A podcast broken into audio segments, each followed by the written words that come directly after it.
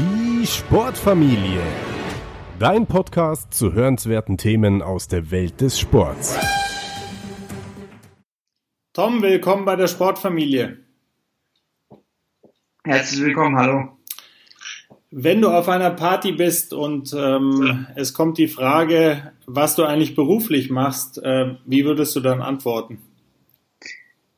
Ja, dann würde ich ganz offen und ehrlich sagen, dass ich aktuell äh, Vollprofi bin. Ähm, das heißt, mit dem Sport auch, wie man so schön sagt, meine Brötchen verdiene. Und ähm, ja, dass mir das äh, auch sehr viel Spaß macht.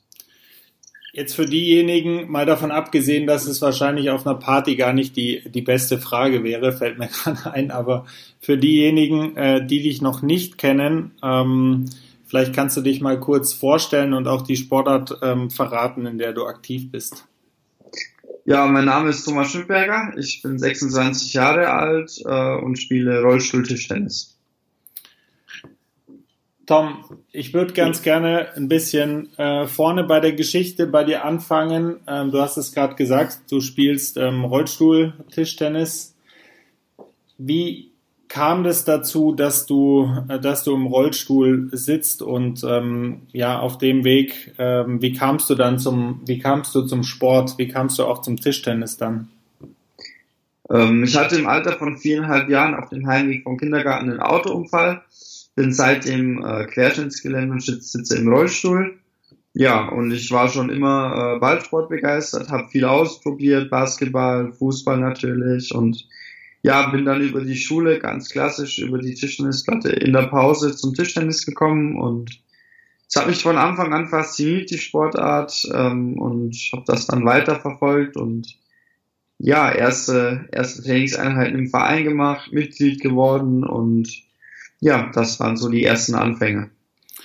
Welche Sportart hättest du gewählt, wenn es jetzt nicht Tischtennis äh, gewesen wäre? Du hast gesagt, du bist Ballsport, äh, Ballsport begeistert, aber du hast, äh, ich weiß von dir auch, dass du sehr Eishockey begeistert ähm, bist. Wäre das auch was gewesen? Ja, wenn ich keinen Unfall gehabt hätte, wäre das mit Sicherheit, ähm, wäre ich, hätte ich mit Sicherheit meine, meine Künste im Eishockey probiert. Ob das dann geklappt hätte, äh, glaube ich, steht in den Sternen, aber das wäre auf alle Fälle die Sportart, die mich gereizt hätte, ja. War das eigentlich im Tischtennis dann auch so, dass das ähm, dir ja eine ganz gute, einen ganz guten Halt auch gegeben hat, eine ganz gute Motivation, dass du da ähm, einsteigen konntest, ähm, dass du da gleich auch schnell äh, gut wurdest? Ähm, kann man das so sagen, dass es, dass es dich auch für den, ähm, ja, für den Alltag auch motiviert hat, beziehungsweise neuen äh, Input gegeben hat? Ja, auf jeden Fall. Also ähm, ich habe da meine Begeisterung, wie gesagt, relativ schnell entdeckt und es ist dann einfach was, ähm, ja, was ich hatte neben neben der Schule dann und das war dann einfach, äh, ja, ich habe dann meine Hausaufgaben möglichst schnell erledigt, um dann wirklich äh, wieder wieder wieder spielen zu können und ja klar, sowas motiviert natürlich einem auch ähm, für, für, für, für den Alltag, weil es ist einfach schön, wenn man was hat, wofür man sich begeistern kann, äh, woran man sich äh, festhalten kann und ja, es glaube ich gibt eigentlich kein schöneres Gefühl, wenn man wenn man sowas findet für einen.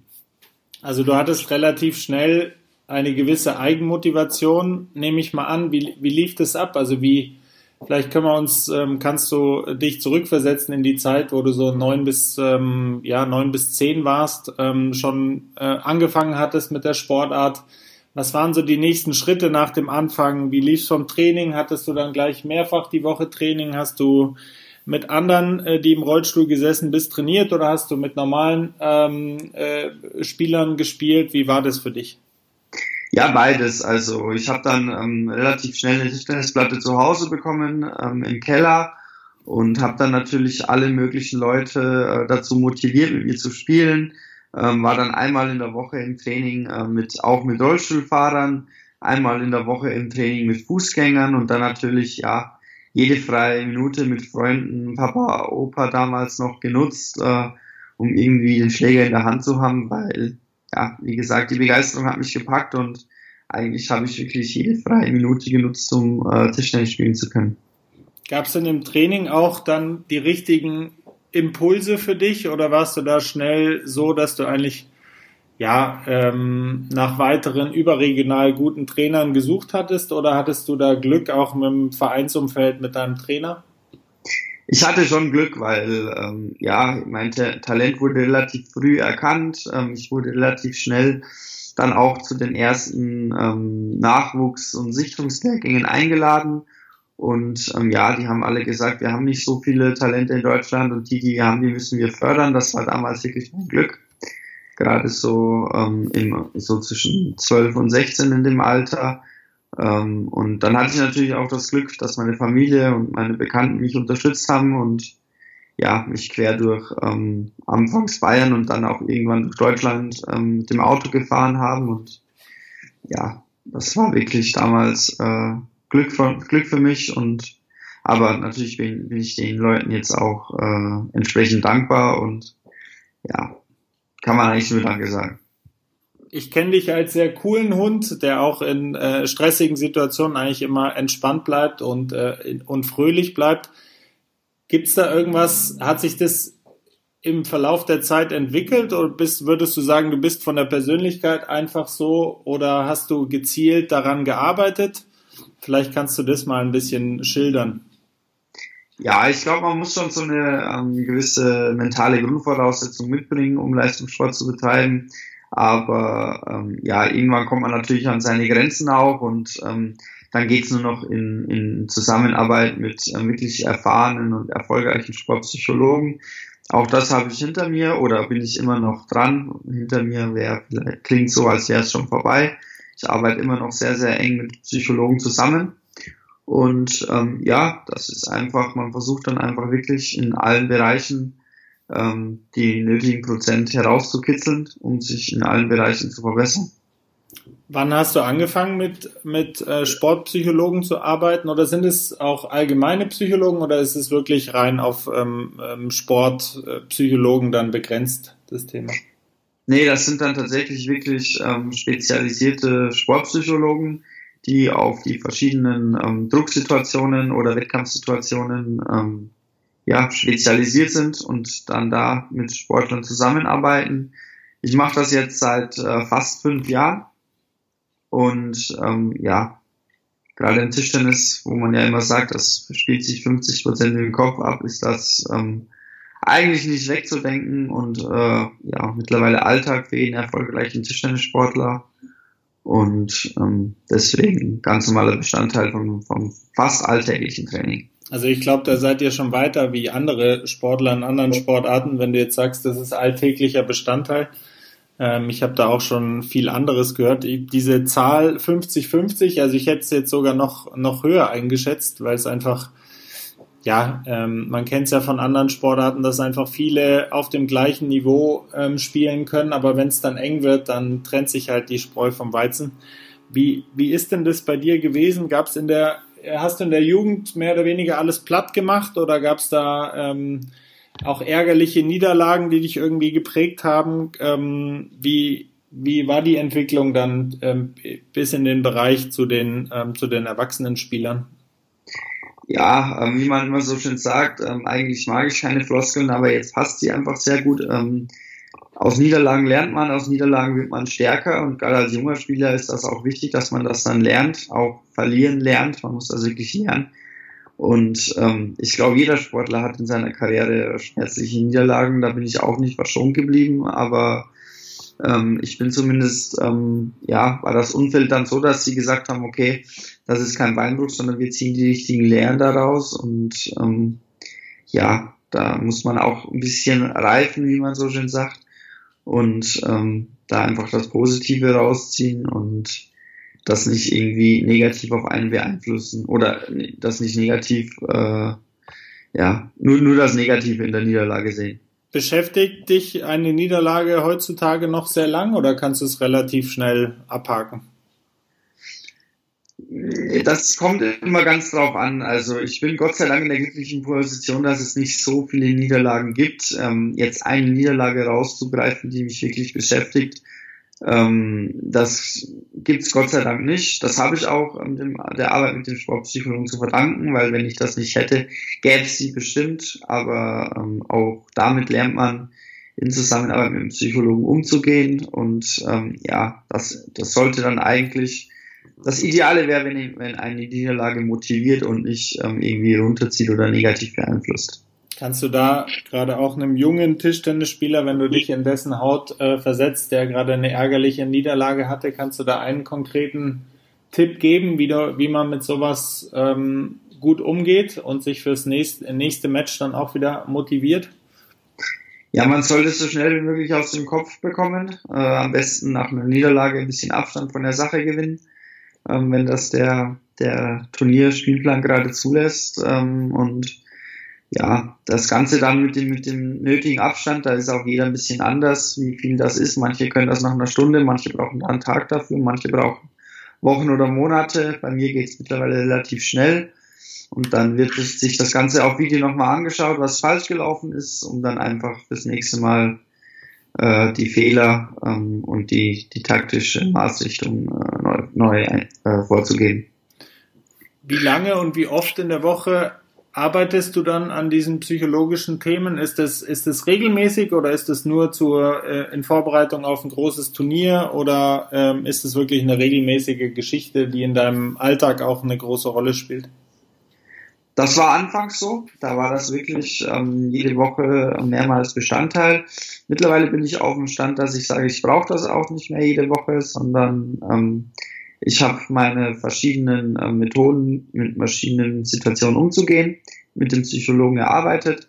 Ich bin ähm, momentan ähm, in Kontakt mit ihm einmal im Monat. Wir telefonieren ähm, oder, oder sehen uns dann persönlich, je nach Aufenthaltsort von ihm und mir. Und wenn es was zu verbessern, besprechen oder zu ändern gibt, dann ähm, arbeiten wir da was aus. Ähm, und wenn nicht, ähm, so wie es aktuell ist, momentan läuft alles ganz gut, dann, ähm, dann ist das nicht nötig. Dann stehen wir zwar in Kontakt und sprechen über die letzten Wettkämpfe, über das, was jetzt ansteht, aber wird nichts verändert oder, oder irgendwas Neues erarbeitet. Kannst du denn einen, äh, einen Einblick geben? Du hast vorhin gesagt, du bist Vollprofi, das, das kann ich absolut bestätigen. Du, du, du stehst so hinter dem, was du machst und ähm, bist einfach von den Erfolgen auch so, ist so eindrucksvoll, was du leistest. Wie kann man das runterbrechen auf jetzt ist, ähm, wenn jetzt ein sportliches großer Ereignis noch in weiter Ferne liegt, wie kann man sich so eine normale Woche vorstellen, jetzt auch nicht ohne oder auch ohne Bundesliga? Wie oft trainierst du? Wie schaut so eine Woche aus bei dir? Also eine normale Woche ähm, besteht so Pi mal Daumen aus 15 Trainingseinheiten. Ähm, was ich sehr gerne mache, ist mir wirklich einen Tag komplett Pause zu nehmen. Ist dann meistens der Freitag oder der Sonntag, mhm. wo ich dann wirklich sage, okay, ähm, ich schlafe aus, ähm, es klingt morgens kein Wecker, ähm, ich darf dann auch mal ein Frühstück verschlafen. Ähm, aber ansonsten versuche ich wirklich ähm, zwei bis dreimal am Training, also am Tag Training ähm, wirklich durchzuziehen. Natürlich auch mit der richtigen Ernährung und der dem nötigen Anteil äh, an Schlaf, weil auch das wird ist wichtig. Und ähm, ja, dann, äh, wenn man wirklich in der Vorbereitung ist auf einen großen Wettkampf, wie ich auch gerade bin, dann ähm, ja, bin ich so bei 15 Trainingseinheiten pro Woche. Beschreib mal kurz so eine Trainingseinheit. Also du hast gesagt zwei bis dreimal pro Tag. Ist es dann zweimal an der Platte und einmal abseits der Platte oder wie, wie kann man sich das vorstellen? Ja, meistens ist es so, dass wir ähm, Montag, Mittwoch, Freitag dreimal trainieren, Dienstag, Donnerstag dann zweimal. Und äh, ja, Samstag, Sonntag wird dann je nach Kraft ähm, eingeteilt. Ja, wir, ähm, wird eigentlich jeden Tag ähm, geguckt, okay, nach der zweiten Trainingseinheit, wie fühlt man sich? Es gibt Tage, da ist dann einfach die Luft raus nach der zweiten Einheit, aber es gibt einfach auch Tage, da könntest du noch eine vierte hinterher schieben. Da bist du einfach, strotzt du einfach vor, vor, vor Power und ähm, ja, so wird das meistens dann entschieden. Ähm, meistens ist es so, dass bei drei Trainingseinheiten zweimal Tischtennis gespielt wird und die dritte Einheit im Kraftraum stattfindet. Da wird dann entweder an der Ausdauer oder wirklich an der Explosivität und an der Kraft gearbeitet. Und ähm, ja, dann kommt meistens noch eine regenerative Einheit dazu, wo man dann entweder eine andere Sportart ganz locker macht, um sich einfach ein bisschen zu bewegen, aber gar nicht wirklich auf Belastung, sondern einfach ja aktive Regeneration, wie man so schön sagt. Und genau, das ist eigentlich so der klassische, klassische Trainingswoche. Unterscheidet sich euer Training jetzt im, ähm, im Rollstuhl-Tischtennis von dem von den Fußgänger-Tischtennis-Training stark und äh, wenn ja, wie? Ja, inhaltlich vor allem, weil ähm, bei uns einfach wirklich ähm, die ganzen Übungen ähm, mit der Beinarbeit wegfallen.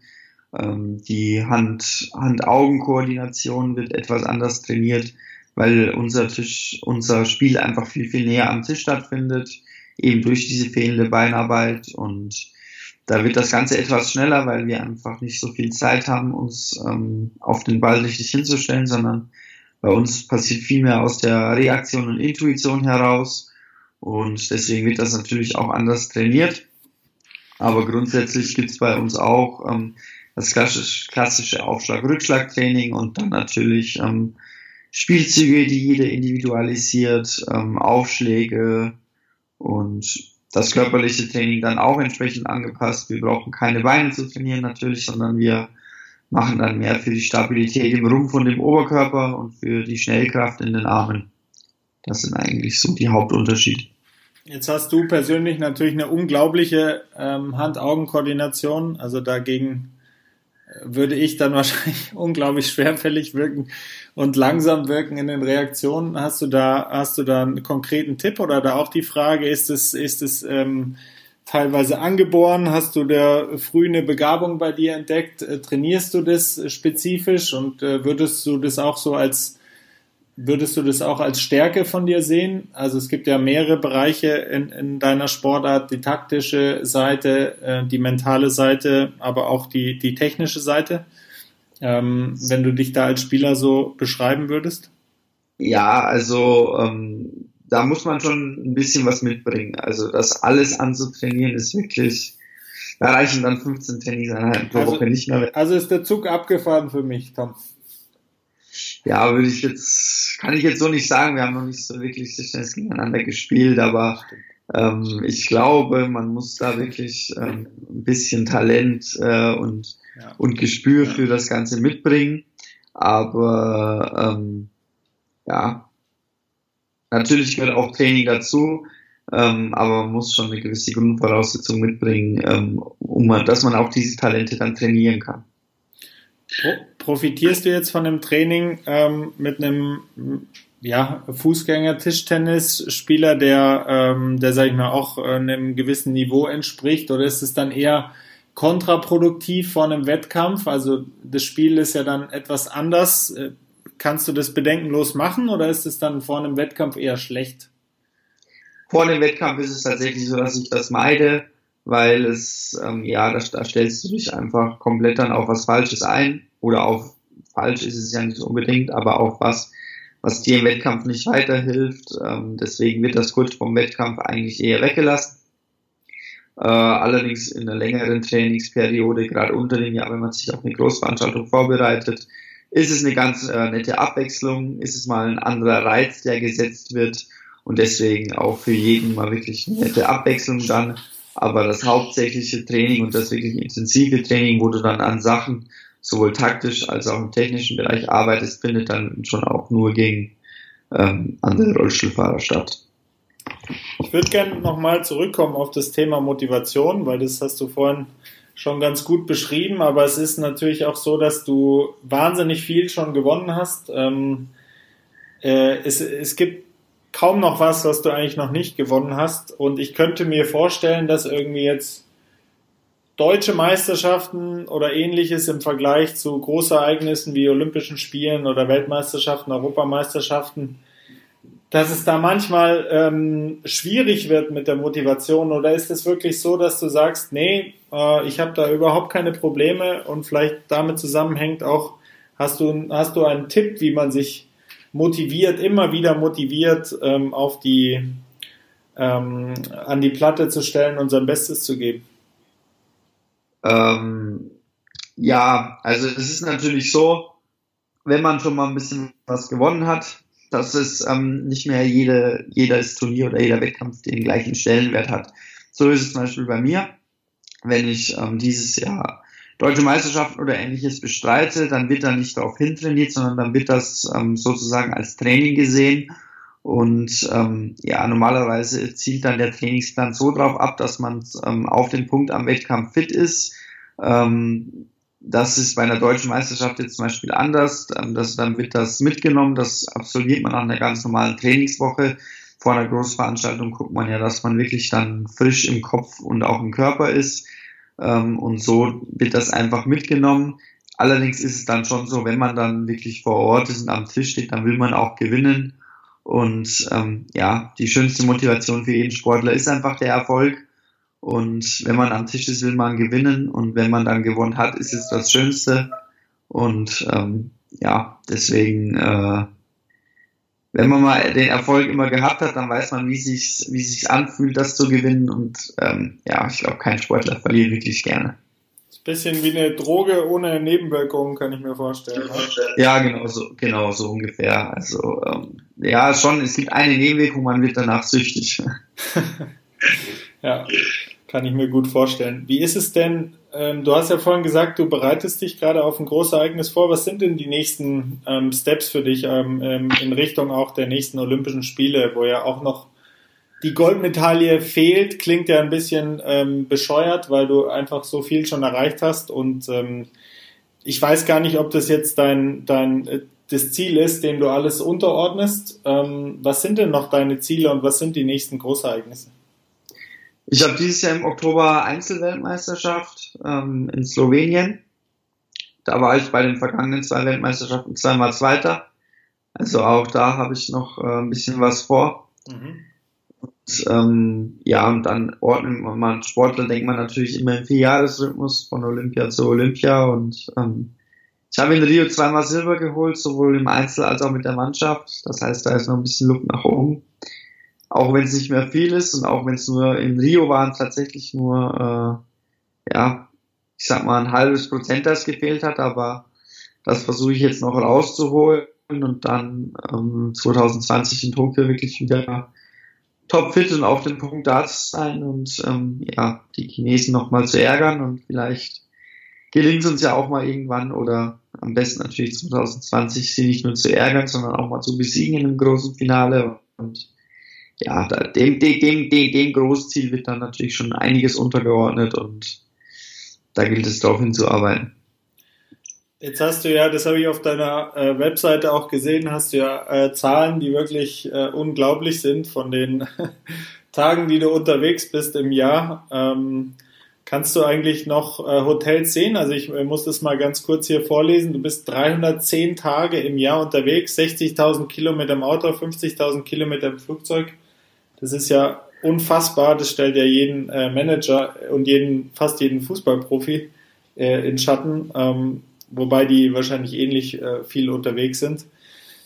Wie ähm, hast du hast du da irgendwelche äh, fa äh, favorisierten Ziele? Gibt es irgendwelche Tipps für Sportler auf Reisen? Wie wie ähm, wie verbringst du die die viele Zeit? Also ist es dann mit Lernen oder ähm, nimmst du dir auch viele Bücher vor oder wie wie gestaltest du da deine die diese freien ähm, Zeiträume beim Reisen? Ähm, also ich reise grundsätzlich sehr gerne, deswegen macht mir das ähm, eigentlich relativ wenig aus.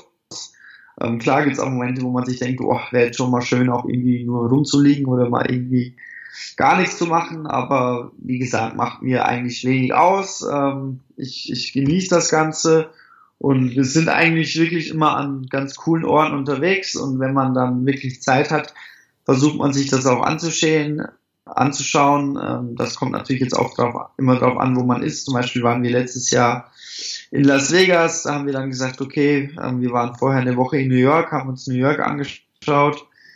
Also zumindest das, was man in einer Woche schafft. Ähm, weil New York ist ja bekanntlich sehr, sehr groß und ja, ähm, man versucht dann einfach wirklich ähm, auch immer ein bisschen was mitzunehmen, ähm, kulturell und landschaftlich, was das jeweilige Ziel so hergibt und ja, es ist dann einfach wirklich schön. Ich glaube, ich kann in 26 sagen, ich habe schon einiges von der Welt gesehen, aber natürlich auch bei weitem noch nicht alles. Deswegen, ja, aber ich, spar, ich erspare mir immer das in den Urlaub fliegen, weil ich bin eh so viel unterwegs und habe da auch ein bisschen Zeit, mir was anzuschauen. Und ja, das macht einfach Spaß. Und äh, wenn man mit den richtigen Leuten unterwegs ist, dann, äh, ja, dann ist das auf jeden Fall eine coole Sache. Jetzt ist es ja so, dass ihr bei Olympischen Spielen zu Recht ordentlich abgefeiert werdet und ähm, ihr total im Zentrum der Aufmerksamkeit steht.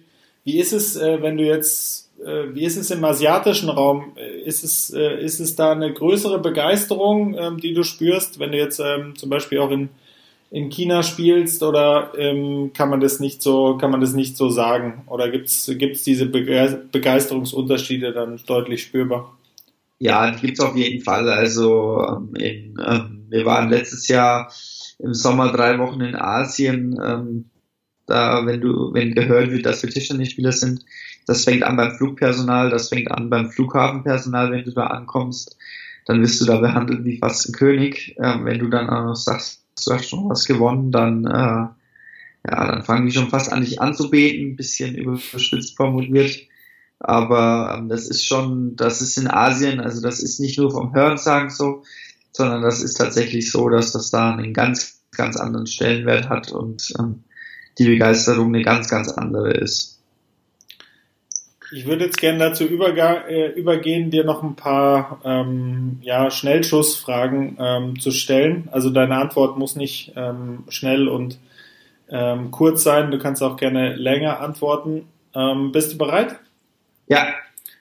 Gibt es eine Investition, die etwas, die jetzt keinen großen ähm, Kostenrahmen übersteigt, sagen wir mal unter bis zu 100 Euro, die du, die du einem Sportler empfehlen kannst oder was dein Leben in den letzten äh, ein, zwei Jahren deutlich äh, vereinfacht hat? Gibt's da was? ähm, ja, ähm, ich brauche immer viel gute Musik, deswegen äh, Kopfhörer. Kopfhörer, kannst du da einen speziellen empfehlen, oder? Ähm, auch ich habe ganz klassisch das, was äh, in mein Handy passt, äh, die von Apple. okay. Wenn du jetzt persönlich das Wort Erfolg hörst, an wen denkst du dann zuerst? An meinen Papa, weil der immer zu mir sagt, ähm, ja, du hast eigentlich noch nichts gewonnen. Auf was? Auf was bezieht er das? Also meint er, dass erst das mit dem Olympiasieg ähm, der Weg für dich nicht zu Ende ist, aber dass du dann am Ziel bist? Oder, oder bezieht, der, der, bezieht er das auf was anderes? Der hat das das erste Mal, glaube ich, vor zehn Jahren gesagt, ähm, als ich dann irgendwie mal beim Turnier Zweiter wurde, mich gefreut habe wie ein Schnitzel, weil ich jemanden geschlagen habe, gegen den ich äh, noch nie gewonnen habe und dann gegen jemanden, gegen den ich noch nie verloren habe, verloren habe und dann habe ich gesagt, oh, ich habe den geschlagen. Sagt, ja, so hast ja noch nichts gewonnen, ne? Und seitdem ist das immer so ein bisschen ein geflügeltes Wort. Und äh, ich muss immer an meinen Papa denken, weil der äh, hat mittlerweile eine ganz gute Mischung gefunden, mich zu motivieren, aber mich auch runterzuholen, wenn ich äh, zu, ein bisschen, der, der Höhenflug ein bisschen zu hoch ist. Ja, das, das klingt so auf jeden Fall. Wie ist es denn mit, ähm, ähm, wenn du jetzt, also jetzt mal ein äh, kurzes Gedankenexperiment, wenn du wirklich einen, ja, einen politischen Posten hättest, sag mal, du wärst jetzt Sportminister von Deutschland und hättest auch ein, äh, ein bisschen Budget, über das du äh, über das du ähm, herrschen könntest oder das du einsetzen könntest. Wie würdest du das einsetzen? Gibt es da was, was du dir ein, äh, was du, was dir einfällt, was dich, was dir auffällt, wenn du in, in Sport Deutschland unterwegs bist, gerade auch im Vergleich zum, zum Ausland, was du anders machen würdest vielleicht? ja, Nachwuchsförderung, ähm, ganz groß geschrieben. Ähm, ich glaube, ähm, dass, dass wir, damit meine ich Deutschland, ähm, da extrem hinterher ist. Ähm, hinterher meinst du im Euro. Sinne von, ähm, wir, wir sind hinter der, hinter anderen Ländern zurück.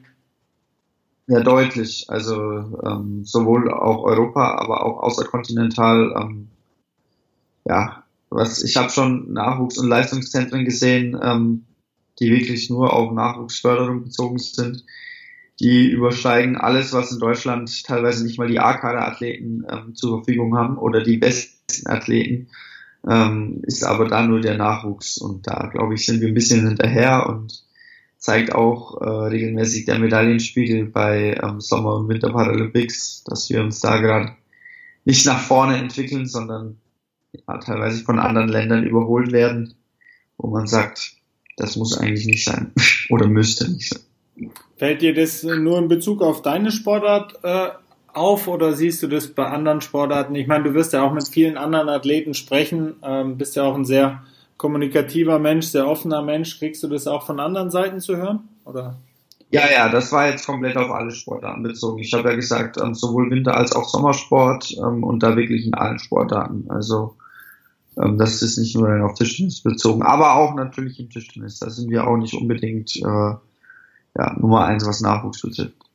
Könntest du dir so eine Rolle dann ähm, theoretisch vorstellen? Also, oder in welchem Bereich Stand jetzt ähm, denkst du, wird es dich, wird es dich ziehen? Also, könntest du dir so ein, ja, mehr oder weniger Amt vorstellen? Siehst du dich ja auch als Trainer geeignet, ähm, deine Erfahrungen weiterzugeben an junge Sportler oder hast du da überhaupt keinen Bock drauf, auf gut Deutsch gesagt, und willst was völlig anderes machen? Nee, nee, das ist tatsächlich das, was ich dann irgendwann mal anstreben werde, denke ich. Ähm, einfach, ähm, wie du eben schon sagtest, äh, meine Erfahrung weiterzugeben. Ähm, aber ich hoffe nicht, dass das schon in naher Zukunft der Fall sein wird, äh, sondern dass ich noch ein bisschen Erfahrung weitersammeln kann, Erfolge äh, und dann entsprechend mehr weitergeben kann. Gibt's im ähm, Tischtennistraining eine Übung, die du, total, die du überhaupt nicht leiden kannst, eigentlich? Ja, da gibt's tatsächlich, ähm, und zwar äh, heißt das ganzer Tisch gegen Rückhand. Ähm, das heißt, äh, der Trainingspartner darf die Bälle über den kompletten Tisch verteilen und ich muss versuchen, ihn immer wieder in die Rückhand zu spielen. Macht man meistens äh, am Ende vom Training, ähm, ist extrem kraftraubend, ähm, ist extrem anstrengend, gerade wenn du schon zwei, zwei Stunden oder mehr in den Knochen hast und ja, hasse ich wie die Pest, weil da wollen die Trainer einem nochmal richtig ähm, letzte Kraft rauben und ja, ganz schlimm. Klingt, klingt sehr unangenehm, muss ich sagen. Gibt's auf der anderen, ja. auf der anderen Seite eine Übung, die dir, ähm, die du, äh, die dir sehr Spaß macht? Äh, ist es dann eher der, der Punkte, äh, der Punktebereich, der dich reizt noch, also dass du spielerisch an die Sache rangehst, oder gibt's ähm, eine technische Übung, die, die dir richtig viel bringt, die dir auch Bock macht?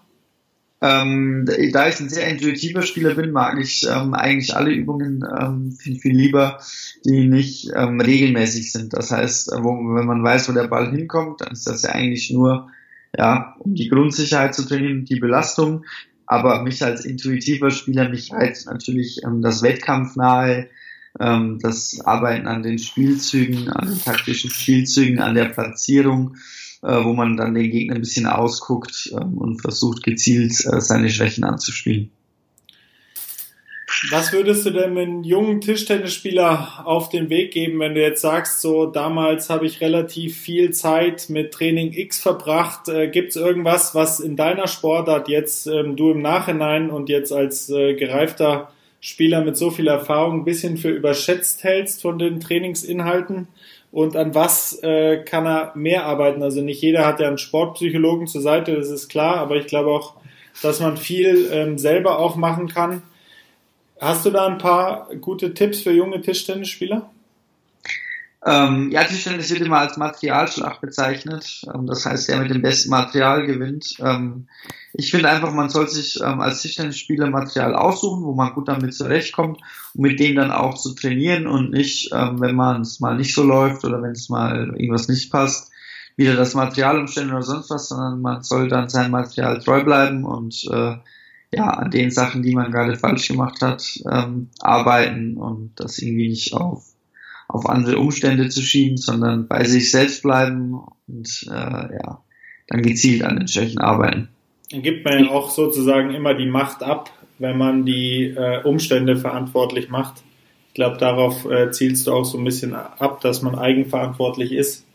Ja, es ist einfach, ist einfach sehr bequem, wenn man das Ganze nicht auf das, äh, auf das eigene Verschulden schiebt, sondern ja, das Licht war schlecht, der Ball war blöd, ähm, der Schläger war heute nicht so gut wie sonst. Ähm, ja, ist einfach sehr eine sehr bequeme Art, mit Niederlagen umzugehen, aber äh, bringt ihn für, für die Zukunft nicht wirklich weiter oder da, da wird man nicht besser und so lernt man auch nicht aus Niederlagen.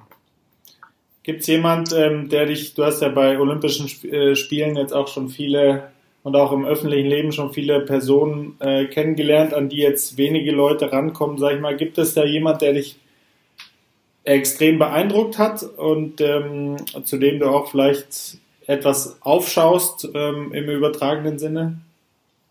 Ja, ich hatte das Glück, dass ich in meinen Anfängen, äh, meiner wirklich in den ganz, ganz Anfängen, da glaube ich, habe ich erst ein halbes Jahr Tischtennis gespielt, ähm, Oliver Kahn kennenlernen durfte.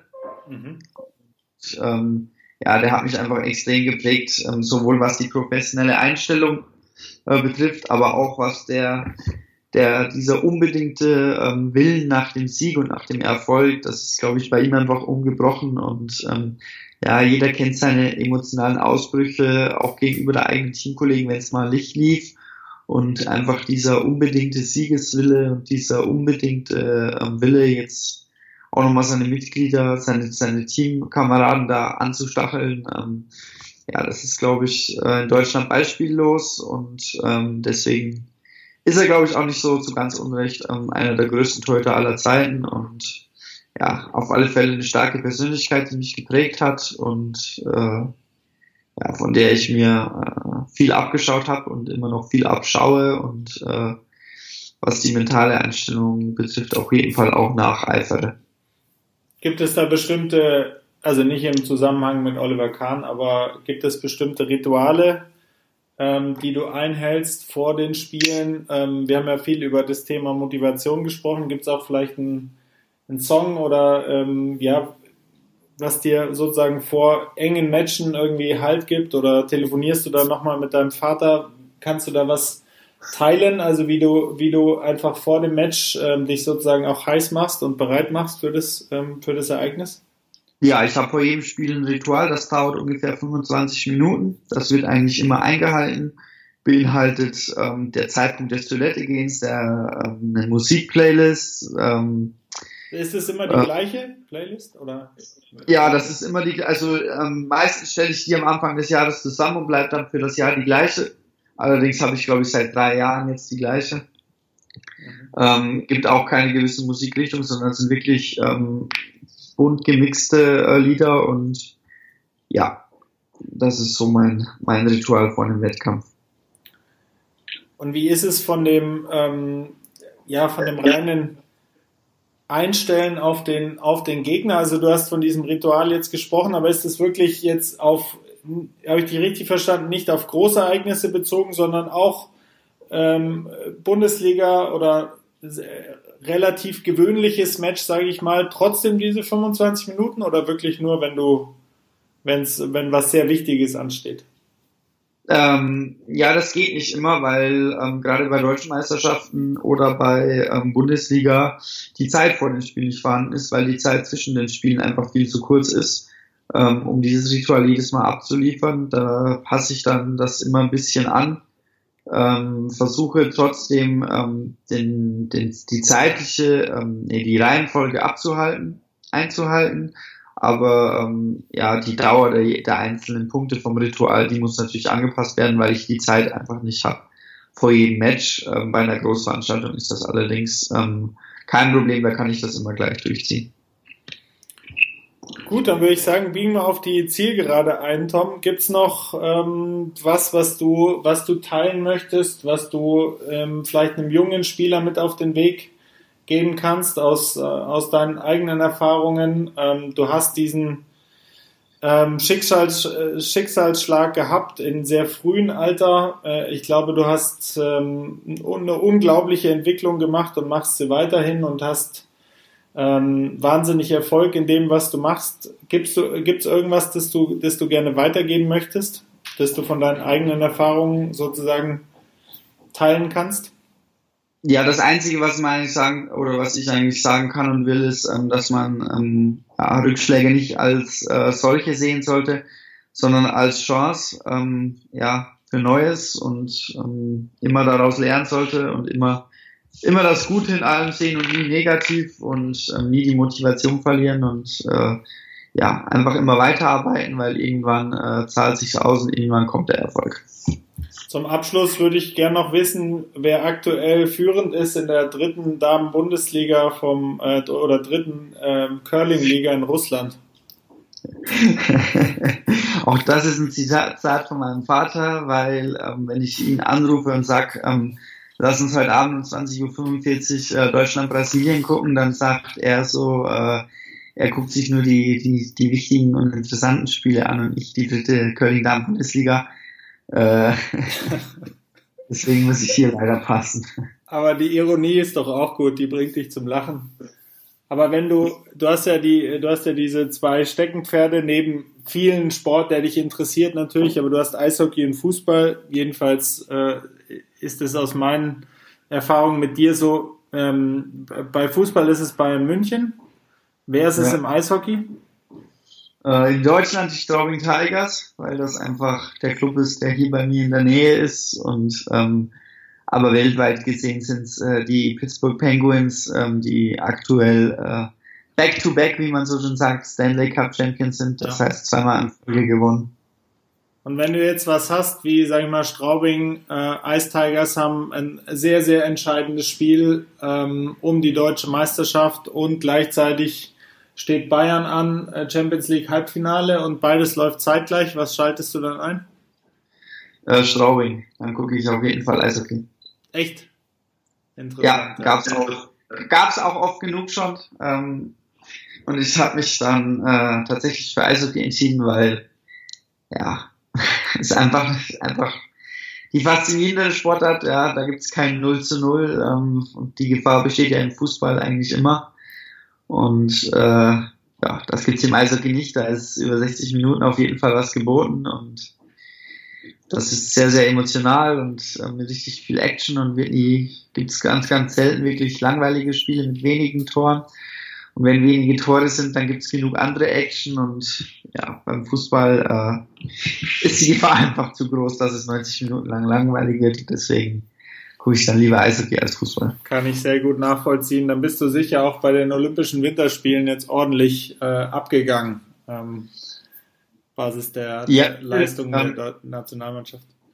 Natürlich, ich hatte Samstagabend Wettkampf, ich war erst um 2 Uhr zu Hause, habe aber die drei Stunden Schlaf in Kauf genommen, bin trotzdem um 5 Uhr aufgestanden und habe beim Finale äh, mitgefiebert. Tom, äh, jetzt kommt auch noch eine Floskel von mir. Bleib so wie du bist, aber bei dir meine ich sie wirklich ernst. Du bist ein klasse Typ. Ich glaube, dass du auch ähm, eine ein Vorbild bist für viele. Ich, ich wünsche dir von Herzen, dass du ähm, noch alle Ziele erreichst, die, die, du, die äh, du dir stellst und auch die Goldmedaille holst, ähm, vielleicht schon bei den nächsten Olympischen Spielen. Und ähm, lass uns an deinen Erfolgen teilhaben. Alles, alles Gute und vielen Dank, dass du dir die, die Zeit genommen hast für das Gespräch hier bei der Sportfamilie. Vielen Dank und äh, sehr, sehr gerne.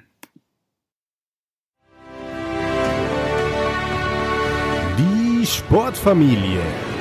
Dein Podcast zu hörenswerten Themen aus der Welt des Sports.